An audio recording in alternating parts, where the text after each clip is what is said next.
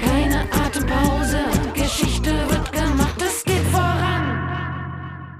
Good to Know X, der Podcast der Bewegung für radikale Empathie. Herzlich willkommen bei Good to Know X, dem Podcast der Bewegung für radikale Empathie. Ich bin Anja. Wir sind mittlerweile bei der dritten Folge unserer Podcast-Reihe über Feminismus und Gleichstellung und den positiven Fakten und Perspektiven dazu angekommen. In der ersten Folge haben wir uns damit beschäftigt, wie erfolgreich Gleichstellungsmaßnahmen bisher waren. In der zweiten dann mit den Besonderheiten von Frauennetzwerken. Jetzt, in der dritten Folge, geht es um die zunehmende Sichtbarkeit von Frauen in Wirtschaft, Politik, Kunst und anderen Bereichen und was das mit uns macht. Hier noch ein kurzer Hinweis. Wenn wir in diesem Podcast über Frauen sprechen, dann sprechen wir über alle Menschen, die sich als weiblich definieren.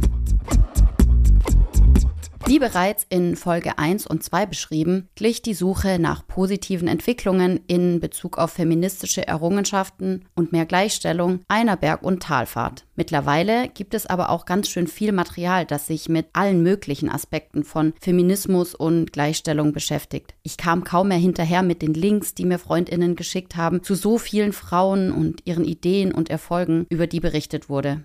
Ich war schon fast überfordert davon, dass es in allen möglichen Bereichen offensichtlich wahnsinnig viele tolle Frauen gibt. Und dann dachte ich, yeah, ein X. Einfach nur die Tatsache, dass es schon viele Frauen an sichtbaren Positionen gibt.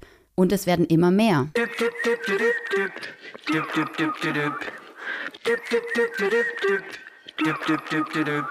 Werfen wir einen Blick auf die Frauen, die gerade besonders sichtbar sind und die natürlich durch ihre Arbeit, aber für den Moment schon allein durch ihre Präsenz andere Frauen inspirieren. Wenn wir in die Politik schauen, sieht es in puncto Sichtbarkeit von mächtigen Frauen in Deutschland auf den ersten Blick ganz gut aus. Mit Ursula von der Leyen als EU-Präsidentin in Brüssel und Angela Merkel mit ihren 16 Jahren als Bundeskanzlerin, selbst wenn man sagen muss, dass feministische Anliegen in ihrer Agenda nicht sonderlich weit oben standen, sie war zumindest lange Zeit als Frau an der Spitze präsent. Es gab Kinder und Jugendliche, die keinen Mann als Kanzlerin kannten. Dass in dem Bereich noch Luft nach oben ist, zeigt der Blick in den Bundestag. Der Anteil der Frauen liegt dort bei 31 Prozent. Also Sichtbarkeit ja, gleichberechtigter Zugang und Anteil an Macht nein. Das coolste Beispiel finde ich aber die deutsche Politikerin Aminata Touré, Jahrgang 1992. 2017 mit 24 wurde sie als Mitglied der Grünen in den Landtag von Schleswig-Holstein gewählt. Mit 26 wurde sie stellvertretende Landtagspräsidentin. Und seit 2022 ist sie dort Ministerin für Soziales, Jugend, Familie, Senioren, Integration und Gleichstellung. Als erste afrodeutsche Ministerin überhaupt. Zu dem Zeitpunkt ist sie, by the way, noch keine 30. Im Dezember 2022 ist sie auf dem Cover der deutschen Vogue. Das finde ich deshalb so erwähnenswert, weil sie dadurch nicht nur eine Sichtbarkeit für junge schwarze Frauen repräsentiert, sondern eben auch für ein neues Gesicht und ein neues weibliches Selbstverständnis in der Politik steht. Eine junge Frau, die ebenfalls für dieses neue weibliche Selbstverständnis steht, ist die Unternehmerin, Autorin und Aktivistin Christina Lunz. Sie ist heute Anfang 30, war aber 2016 bereits Mitgründerin des CFFP, Center for Feminist Foreign Policy in Berlin das politische Akteurinnen und Regierungen darin berät, wie sie ihre Außenpolitik feministisch gestalten können. Und auch die Klimaaktivistinnen Greta Thunberg und Luisa Neubauer zeigen jungen Menschen, wie wichtig Engagement ist und wie man sich Gehör verschafft. In der Wirtschaft macht vor allem Tijen Onaran, Gründerin von Global Digital Women, Investorin und Autorin von sich reden und unterstützt nebenbei noch andere Frauen. Als aktuelles und allgemein bekanntes Beispiel im Bereich Wissenschaft ist Özlem Tureci zu nennen. Der Corona-Impfstoff für BioNTech wurde 2020 gemeinsam von ihr und ihrem Ehemann Ur Shahin entwickelt. Ob eigene Show oder Gastauftritt, Buch, Kolumne, Podcast. In der Medienlandschaft gibt es einige Frauen, die sich in unterschiedlicher Form und Gewichtung zum Teil auch mit feministischen Themen auseinandersetzen und so prominent auf Missstände hinweisen. Ein großes Vorbild für den weiblichen Nachwuchs in ihrer Branche ist die Comedian und Schauspielerin Anke Engelke, die seit Jahrzehnten in den unterschiedlichsten Formaten im deutschen Film und Fernsehen präsent ist. Oder Caroline Kebekus, Moderatorin, Autorin und Comedian mit eigener Show in der ARD. Sie hat 2022 kurzerhand ein eigenes Festival mit einem All-Female-Line-Up ins Leben gerufen und hat damit gezeigt, geht doch. Eine der coolsten ist für mich aktuell Maren Kräumann, ebenfalls Comedian, die mit ihrer gleichnamigen Sendung Kräumann Missstände und Ungleichbehandlung extrem lustig verpackt. Im Bereich Kunst weiß ich gar nicht, bei welchen Schriftstellerinnen, Regisseurinnen, Musikerinnen, Künstlerinnen, Schauspielerinnen ich anfangen und aufhören soll. Mary Shelley, die Frankenstein schrieb, Louise Bourgeois mit ihren riesenhaften Spinnenskulpturen, die so gar nicht weiblich waren, oder Marina Abramovic, die mit ihren Performances seit den 1970er Jahren zu den bekanntesten lebenden Künstlerinnen zählt die deutsche Schauspielerin und Regisseurin Maria Schrader, die die hochgelobte Serie Unorthodox inszenierte, die auf Netflix zu sehen war und die kurz darauf bei dem Film She Said rund um die MeToo-Enthüllungen Regie führte. Seit einigen Jahren auf einem Siegeszug ist auch Phoebe Waller-Bridge, britische Schauspielerin und Drehbuchautorin von Serien wie Fleabag oder Killing Eve. Mittlerweile ist sie in Hollywood angekommen, schreibt James Bond Drehbücher und spielt neben Harrison Ford im neuen Indiana Jones Film. Euch würden noch viel mehr einfallen, mir auch. Aber ich stoppe an dieser Stelle mal. Zum Abschluss noch, wer zu meinen ganz persönlichen Role Models bzw. Frauen, deren Arbeit und Arbeitsweise ich bewundere, zählt. The one and only Miranda July, die als Musikerin, Schauspielerin, Regisseurin, Performerin, Schriftstellerin und bildende Künstlerin in Erscheinung tritt und damit beweist, es ist möglich. Just do it. Jetzt wird es aber mal Zeit für Fakten. Die Professorin Frau Dr. Angela Bittner-Fesseler forscht zur medialen, öffentlichen Darstellung weiblicher Role Models. Mit ihr spreche ich darüber, welche Erkenntnisse aus der Forschung zu weiblichen Vorbildern zu nennen sind. Mein Name ist Angela Bittner-Fesseler. Ich bin Professorin für Medienkommunikationsmanagement an der SAH Fernhochschule und forsche in den Bereichen visuelle Wahrnehmung von Gender zum Beispiel an Hochschulen aber auch im Bereich Nachhaltigkeitskommunikation. Sie forschen zur medialen öffentlichen Darstellung weiblicher Role Models und insbesondere zur Sichtbarkeit von Frauen in Wissenschaft und Lehre. Wie sieht es in diesem Bereich mit der Gleichstellung aus? Schrittweise hat sich die Erkenntnis durchgesetzt, dass hervorragende Forschung und Lehre Ausdruck von Fähigkeiten und Eigenschaften sind, die Männer wie Frauen besitzen und dass hartnäckige Klischees sich so langsam im 21. Jahrhundert auflösen. Also Zahlen zum Beispiel sagen, dass es mehr Professorinnen als noch vor 30, 40 Jahren gab. Ein Drittel inzwischen ist weiblich, zwei Drittel sind männlich, aber ein Drittel ist nicht die Hälfte der Gesellschaft. Und dementsprechend haben wir hier doch noch einen großen Berg Arbeit zu tun, um diese Gesamtsituation von weiblichen, non-binären WissenschaftlerInnen auch sichtbar zu machen und hier eine wirkliche Gleichberechtigung auch durchzusetzen. Meine Forschung hat gezeigt in dem Bereich, dass Frauen heute häufiger in der Rolle als Forscherinnen gezeigt werden, aber immer noch weniger sichtbar sind als Männer. Also hier gibt es ein Ungleichgewicht. Wenn wir bedenken, dass äh, Fotografien zum Beispiel, also visuelle Wahrnehmung und Darstellung von Menschen, Rezeption von Fotografien bedeutet, dass sich Menschen über reale Sachverhalte verständigen. Also Fotografien werden so angesehen als Realität in der Wahrnehmung von Menschen. Dann wissen wir auch, dass es sehr wichtig ist, zum Beispiel über Bildsprache von Hochschulen zu sprechen. Und über Jahrhunderte war die deutsche Wissenschaft männlich assoziiert. Also der Mann steht bis heute für das Streben nach Individualität, Erweiterung der eigenen Handlungsmöglichkeiten, für Qualität wie Zielstrebigkeit, Ehrgeiz. Und das ist per se auch mit dem Professor verbunden. Das ist ein höherer Status der Menschen. Und äh, weibliche Personen genießen in vielen Kulturen eben eher die Zuschreibung von Soft Skills. Frauen waren bis Anfang des 20. Jahrhunderts überhaupt nicht präsent. Weder in der Themenfindung noch in den Theorien. Ihnen wurde das auch gar nicht zugeschrieben, dass sie das können. Also waren sie auch nicht sichtbar. Heute sind Professorinnen von der Ausnahmeerscheinung zu einer Selbstverständlichkeit geworden und beide Geschlechter sind präsent, also nicht nur in den Hochschulen, sondern auch auf Websites, in Broschüren, bei Events, auf dem Podium von Podiumsdiskussionen etc. Wie sieht es denn mit den Fakten zur Sichtbarkeit von Frauen aus? Bei der Sichtbarkeit gibt es nicht diese harten Fakten, weil die zu wenig erhoben wird. Also wir haben jetzt nicht so und so viel Prozent sind da sichtbar und so und so viel Prozent sind da sichtbar. Das ist ein Phänomen. So eine Zahlen werden äh, bis heute oft gar nicht so detailliert erhoben. Das ist eine Entwicklung, die auch äh, bedeutet, dass wir ja jetzt erst die Sensibilität dafür erlangen, diese Unterrepräsentanz in Zahlen zu packen. Erst seit den 80er, 90er Jahren gibt es überhaupt Forschung in diese Richtung, die diese definierten Rollen beschreiben. Davor wurde das ja auch oft abgetan als nicht so relevant. Oft waren Frauen dann die Forscherinnen, die diese Forschung auch unternommen haben zur Rolle der Frau in den Hochschulen, zur Rolle der Frau in der Forschung, in der Lehre. Und das war so Nischenforschung, wo heute die Literatur darüber, über diese 80er, 90er Jahre auch zum Beispiel zeigt, dass Frauen empfohlen wurde, geht nicht in die Genderforschung. Das ist ein, ein Holzweg, das ist eine Sackgasse. Ihr kommt damit nicht weiter. Diese sachliche, differenzierte Darstellung ist erst, würde ich sagen, so seit den 2000er Jahren stärker, weil sich angeschaut wurde, was bedeutet denn Ungleichgewicht, nicht Gleichberechtigung denn überhaupt? Und da hat man sich Politikerinnen angeschaut, die weniger bewertet wurden für diese Sachleistung auf dieser rationalen Ebene, sondern für ihre Auftritte. Sie wurden häufiger nach Rollenstereotypen bewertet. Es wurde trivialisiert, welche Themen sie besprechen. Und diese Forschung geht eigentlich erst so auf die 2000er Jahre zurück. Dementsprechend, wir bewegen uns in einem sehr dynamischen Feld der Erforschung dieser Unterrepräsentanz. Warum ist es so entscheidend, dass die Leistungen von Frauen sichtbar gemacht werden und auch Frauen in ihrer beruflichen Rolle dargestellt werden? Es ist so wichtig, dass Frauen sichtbar sind und in ihrer Rolle dargestellt werden,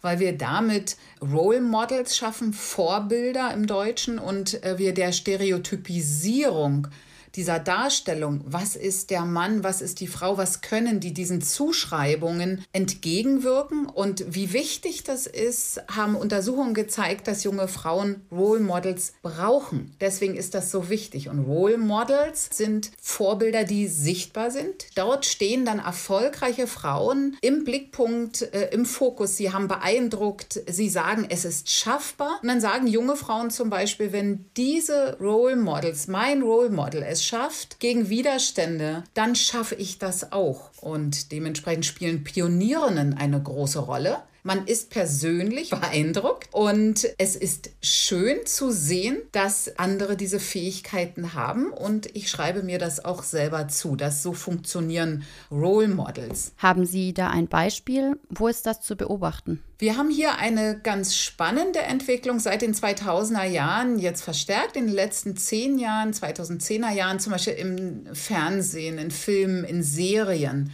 wo mit diesen Stereotypen verstärkt äh, gespielt wird. Also wenn Sie sich vorstellen, früher war der Forscher in einer Pandemie, in einer Katastrophe, das waren doch immer Männer, die irgendwo hingerannt sind, die die Haare gerauft haben, die die große Brille auf hatten, der verspulte Wissenschaftler à la Albert Einstein und der hatte die Lösung. Die standen im Mittelpunkt der Aufmerksamkeit. Die Entwicklung der letzten 10, 15, 20 Jahre, auch durch die Politik übrigens gefördert, ist, dass Frauen als Pioniere Studierenden gezeigt werden, um den Fortschritt in der Gesellschaft zu zeigen. Dieses Ausgeglichene soll dafür stehen. Und dementsprechend kann zum Beispiel ein toller Film, Marie Curie, was war ihr Weg? Die hat viele Naturwissenschaftlerinnen der jüngeren Geschichte inspiriert, aber auch Förderinnen wie die Entwicklungsbiologin Christiane Nüsslein-Vollhardt, die wiederum junge Frauen, Forscherinnen unterstützt die hat auch viele inspiriert, um diese existierenden Geschlechterstereotype äh, aufzubrechen. Emmanuel Charpentier, die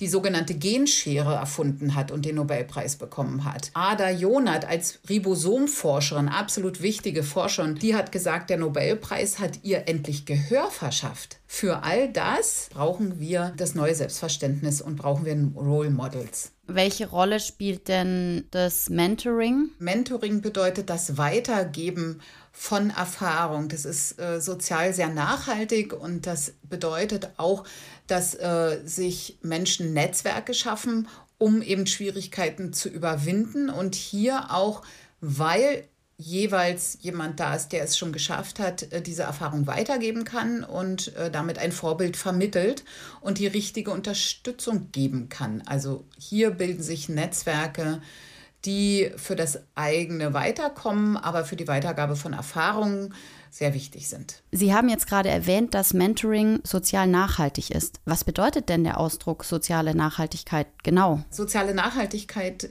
ist im Rahmen der generellen Veränderung der Gesellschaft ein wichtiger Punkt, weil es eine gerechtere Gesellschaft mit auf den Weg bringen soll, dieses Streben nach sozialer Nachhaltigkeit. Und da gehört die Gleichstellung aller binären und non-binären äh, Menschen dazu, die eben nicht nur darauf ausgerichtet ist, äh, dass man einen sicheren Arbeitsplatz hat, dass äh, Kinderarbeit verboten wird, sondern hier spielt es eine ganz starke Rolle, dass die Potenzialen des Einzelnen entwickelt werden und äh, damit zum Beispiel die Teilhabe von Frauen, die Teams, die Organisationen eben auch ähm, nachhaltiger entwickeln. Es gibt Studien dazu, dass der Erfolg von Organisationen höher ist, wenn es Gleichberechtigung und Gleichstellung gibt. Und es gibt Studien dazu, dass Menschen auch ausgeglichener arbeiten können und äh, zufriedener arbeiten können, wenn Teams, wenn Arbeitsstrukturen sozial nachhaltig ausgerichtet sind. Über die von Frau Dr. Bittner-Fessler erwähnten Studien zu den positiven Effekten von gemischten Teams zu Diversität in Unternehmen haben wir bereits in Folge 1 ausführlicher gesprochen. Falls ihr sie noch nicht gehört habt, hört gerne rein.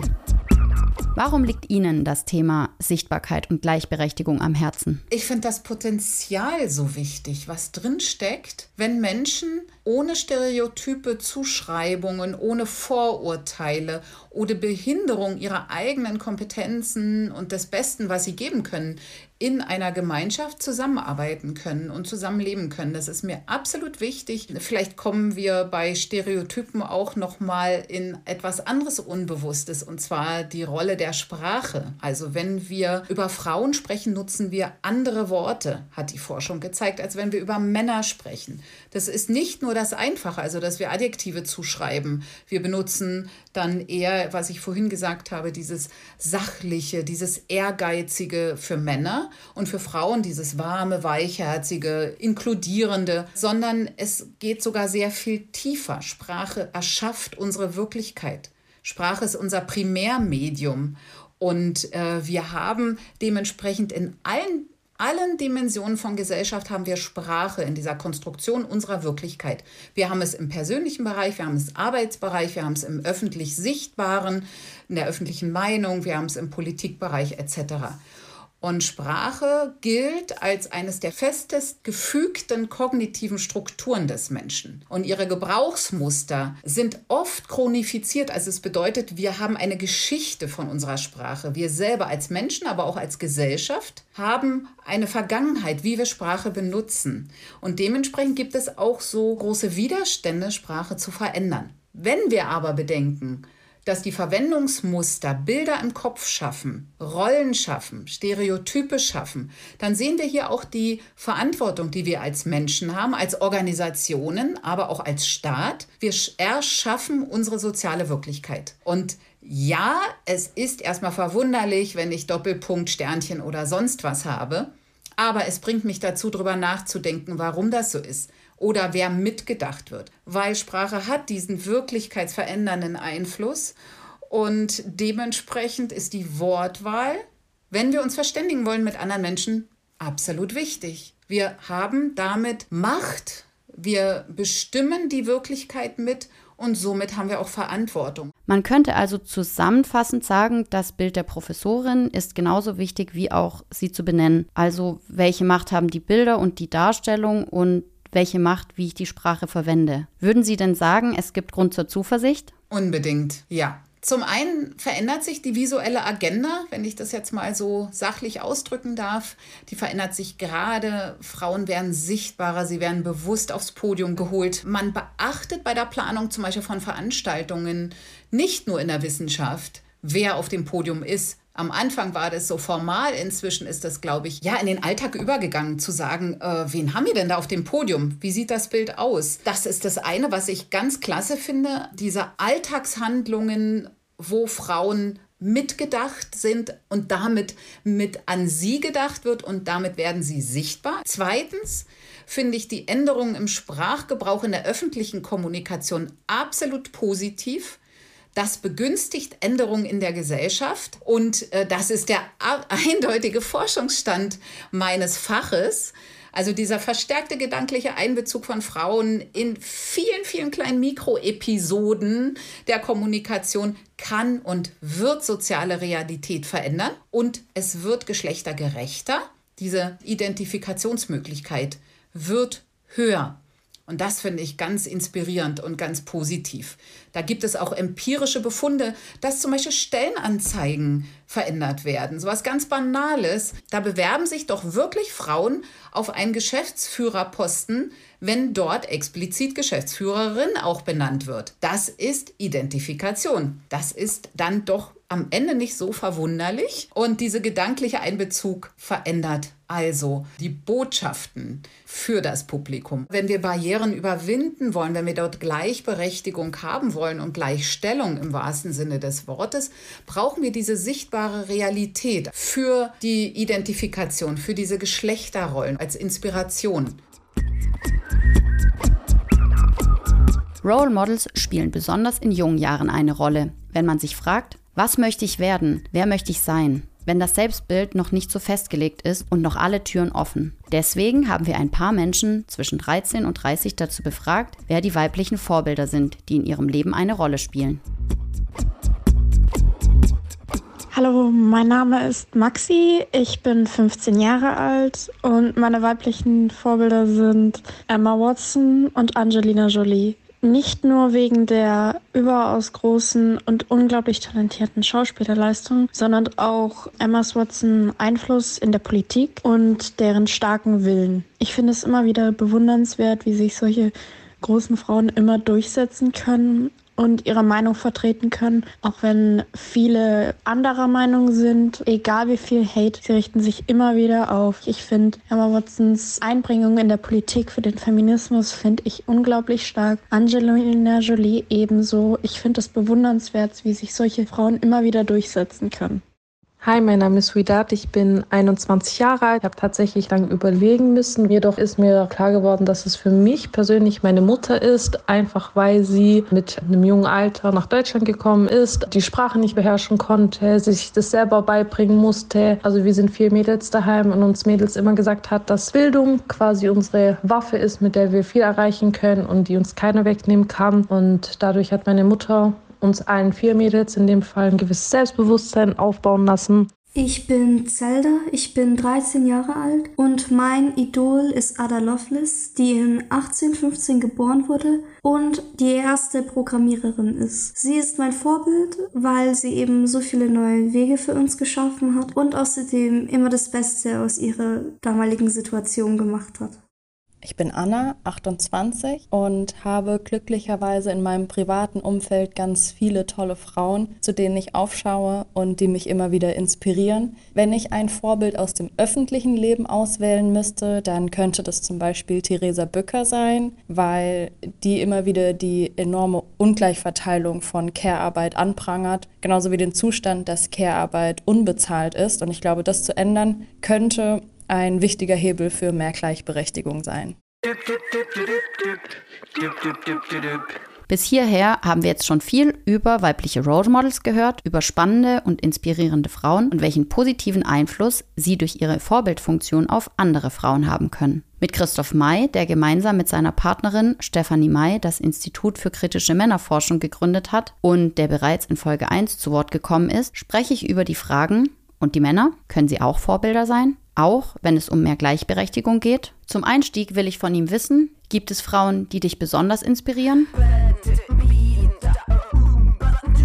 Susanne Kaiser ist eine ganz bekannte Männlichkeitsforscherin hier in Deutschland. Die hat zwei Bücher rausgebracht. Einmal Politische Männlichkeit heißt das und das andere ist aktuell erschienen Backlash, die neue Gewalt gegen Frauen heißt das. Mit der bin ich super in Austausch. Die finde ich ganz toll. Veronika Kracher fand ich super was die über Incels gemacht hat damals, hier Involuntary Celibates und so. Das ist so die Incel-Forscherin Silvia Bowenschen habe ich damals, äh, fand ich großartig. Ähm, imaginierte Weiblichkeit habe ich parallel zu, zu Männerfantasien von Tebeleit gelesen. Lizzo höre ich gerade ganz viel, Billie Eilish höre ich ohne Ende, Susanne Laser und die macht einen ganz tollen Podcast, der heißt Verbittert Talentlos. Die finde ich ganz toll. Ceci Leonard von den Radikalen Töchtern, so ein Demokratie-Coaching-Geschichte aus Berlin. Wir haben auch vor einem Jahr so ein Festival zusammen gemacht. Break Up Your Boys Club haben wir es genannt. Haben wir in Chemnitz, haben wir drei Tage lang mit allen möglichen Menschen über Männer, Männlichkeit gesprochen, Männerbünde aufgebrochen und so weiter und so weiter. Gibt es denn auch Männer, die du als Vorbild, als Role Model ansiehst?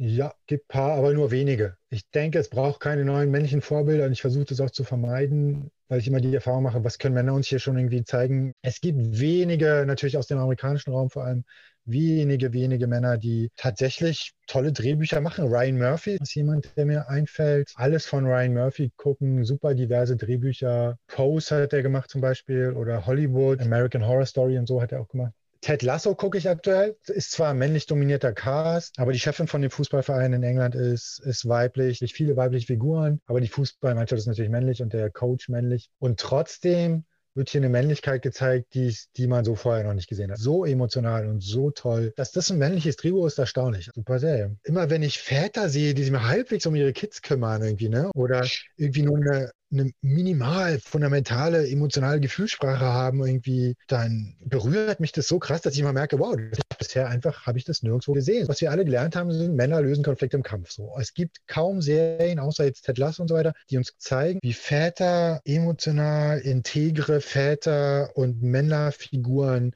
Erziehungsarbeit leisten und äh, Haus- und Sorgearbeit leisten. Das bekommen wir bis heute nicht zu sehen. Trotzdem gibt es ein paar Männer, die das schon recht gut machen, sagen wir mal so. Und das sind meistens queere Männer, queere Musiker und so weiter, die eh schon ihr ganzes Leben lang so sozialisiert worden und das auf dem Schirm haben. Aber wenige. Und wie können Männer jetzt Vorbild sein im Kampf um mehr Gleichberechtigung? Ich versuche immer Männern zu sagen, hey, es braucht keine neuen männlichen Vorbilder. Männer müssen jetzt erstmal zuhören die nächsten 100 Jahre, in die Care-Arbeit gehen. Väter brauchen sich nicht feiern zu lassen dafür, dass sie mal irgendwie teilnehmen. Also es sollte selbstverständlich sein. Es gibt so viele Bücher über neue Väter, die erstmal darüber berichten, wie toll das jetzt ist, irgendwie Väterarbeit zu machen. Und warum gibt es sowas? Warum haben Männer das Gefühl, sie müssen da jetzt ein Buch drüber schreiben, wenn sie doch einfach nur das Selbstverständliche machen? Deshalb denke ich, ist das Erste, was Männer machen sollten, keine solchen Bücher schreiben, sondern Frauen zuhören und von denen lernen. Die machen diese Arbeit schon ständig und immer, die wissen, wie es geht. Was hat ein Vater dazu zu sagen, außer dass es ein Erfahrungsbericht wird, wie er es selber erlebt hat, so, ne? Aber seine Frau hatte nicht die Zeit, ein Buch zu schreiben, so, weißt du? Braucht kein Mensch. Stell du dir vor, Männer würden ganz selbstverständlich uns von weiblichen Vorbildern schwärmen.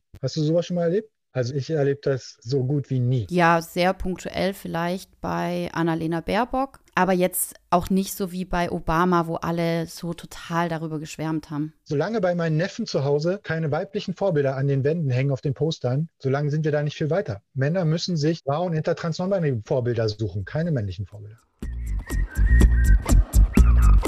Wie bereits in Folge 1 freue ich mich über die Einblicke und Einordnung von Christoph May, insbesondere zur Prägung unserer Rollenbilder durch die Wahl unseres Medienkonsums. Am Ende unseres Gesprächs wollte ich deshalb noch von ihm wissen, ob sie im Anschluss an ihre Seminare eine Literaturliste ausgeben, mit dem Kanon der weiblichen Autorinnen und Musikerinnen sozusagen. Stellt sich raus, ja tatsächlich, schicken sie eine Lektüre-Empfehlungsliste rum. Und er verweist auch auf ihren YouTube-Kanal Detox Masculinity, wo sie Serien und Filme Filme mit weiblicher, queerer und Flinterperspektive empfehlen. Und ich verweise an dieser Stelle auf die Show Notes, wo ihr die entsprechenden Links dazu findet. In Folge 2 des Podcasts mit dem Schwerpunkt Frauennetzwerke habe ich mit Sabine, Mirja und Janina von Ladies Wine and Design und Sandra, Jelisa und Corsa von der Black Community Foundation gesprochen. Darüber, wie es ist, sich in einem Netzwerk zu engagieren und was sie bewegt, das zu tun. Von ihnen wollte ich aber auch wissen, habt ihr Vorbilder? Wer sind die Frauen, die euch inspirieren?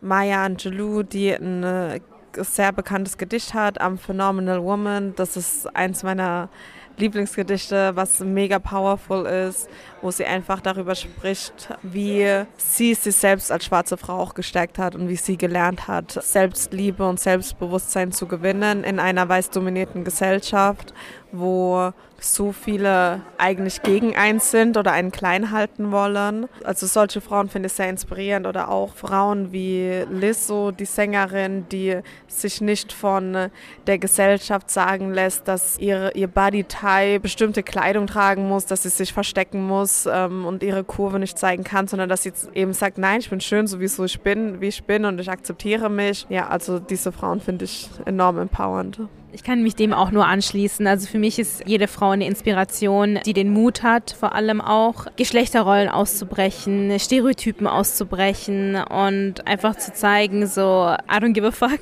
wenn ich das so sagen darf.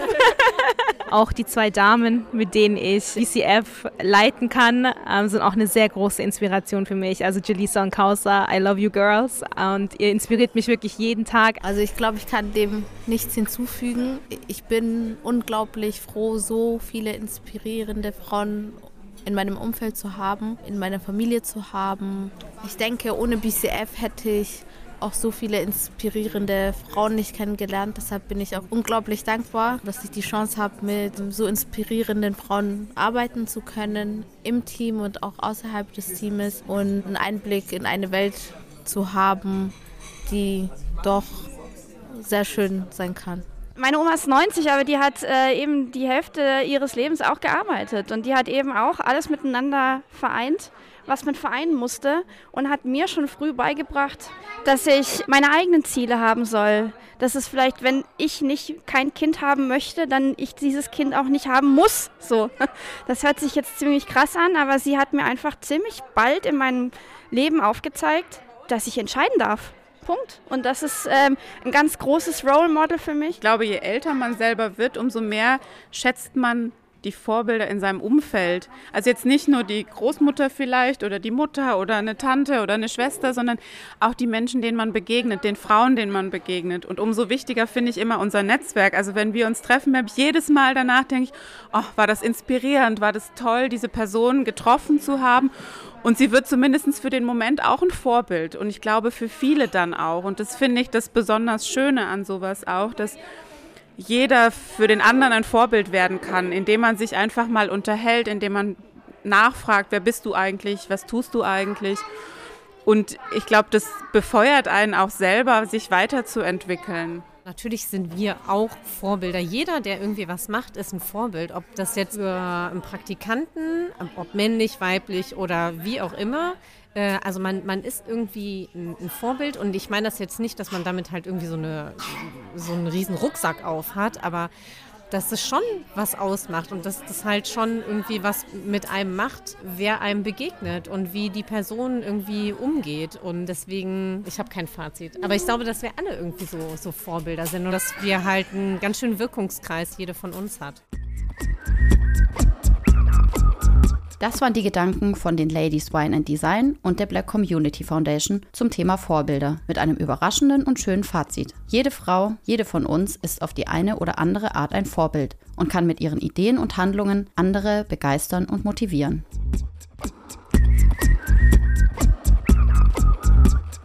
Das war die dritte Folge der Podcast-Reihe rund um Feminismus und Gleichstellung.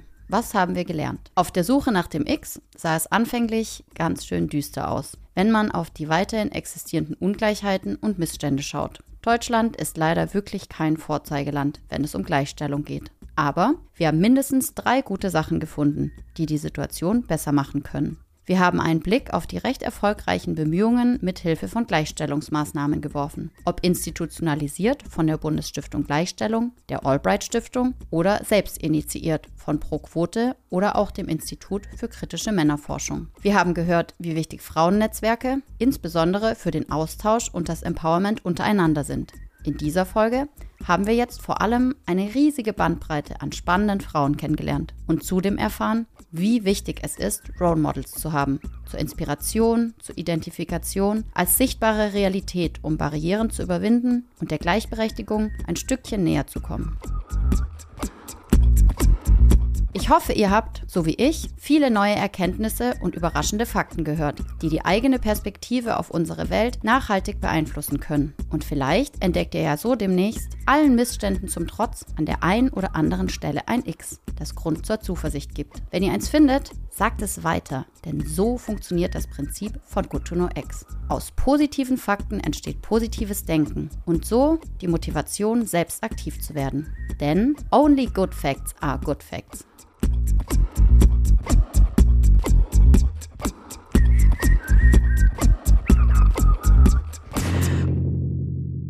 Good to Know X, der Podcast der Bewegung für radikale Empathie. Good to Know X ist ein Projekt des Künstlerinnenkollektivs Bewegung für radikale Empathie von Dominik Brewing, Anja Haas, Melly Müller und Markus Niesner in Kooperation mit O-Team mit freundlicher Unterstützung des Kulturamts der Stadt Stuttgart und der Wüstenrot Stiftung. Mehr gute Fakten findet ihr auf unserer Website unter www.goodtonox.de. Wenn ihr Anmerkungen oder Fragen habt, schreibt uns an hello at goodtonox.de. In den Show Notes findet ihr die Links zu unseren GästInnen und den angesprochenen Themen und Studien. Der Podcast wurde produziert von Anja Haas und Lars Lindauer. Inhalte und Konzept Anja Haas. Redaktion und Schnitt Lars Lindauer. Aufnahme und Produktion Jingle Thorsten Puttenat und Caroline Dorville. Besser bekannt als Putte und Kali.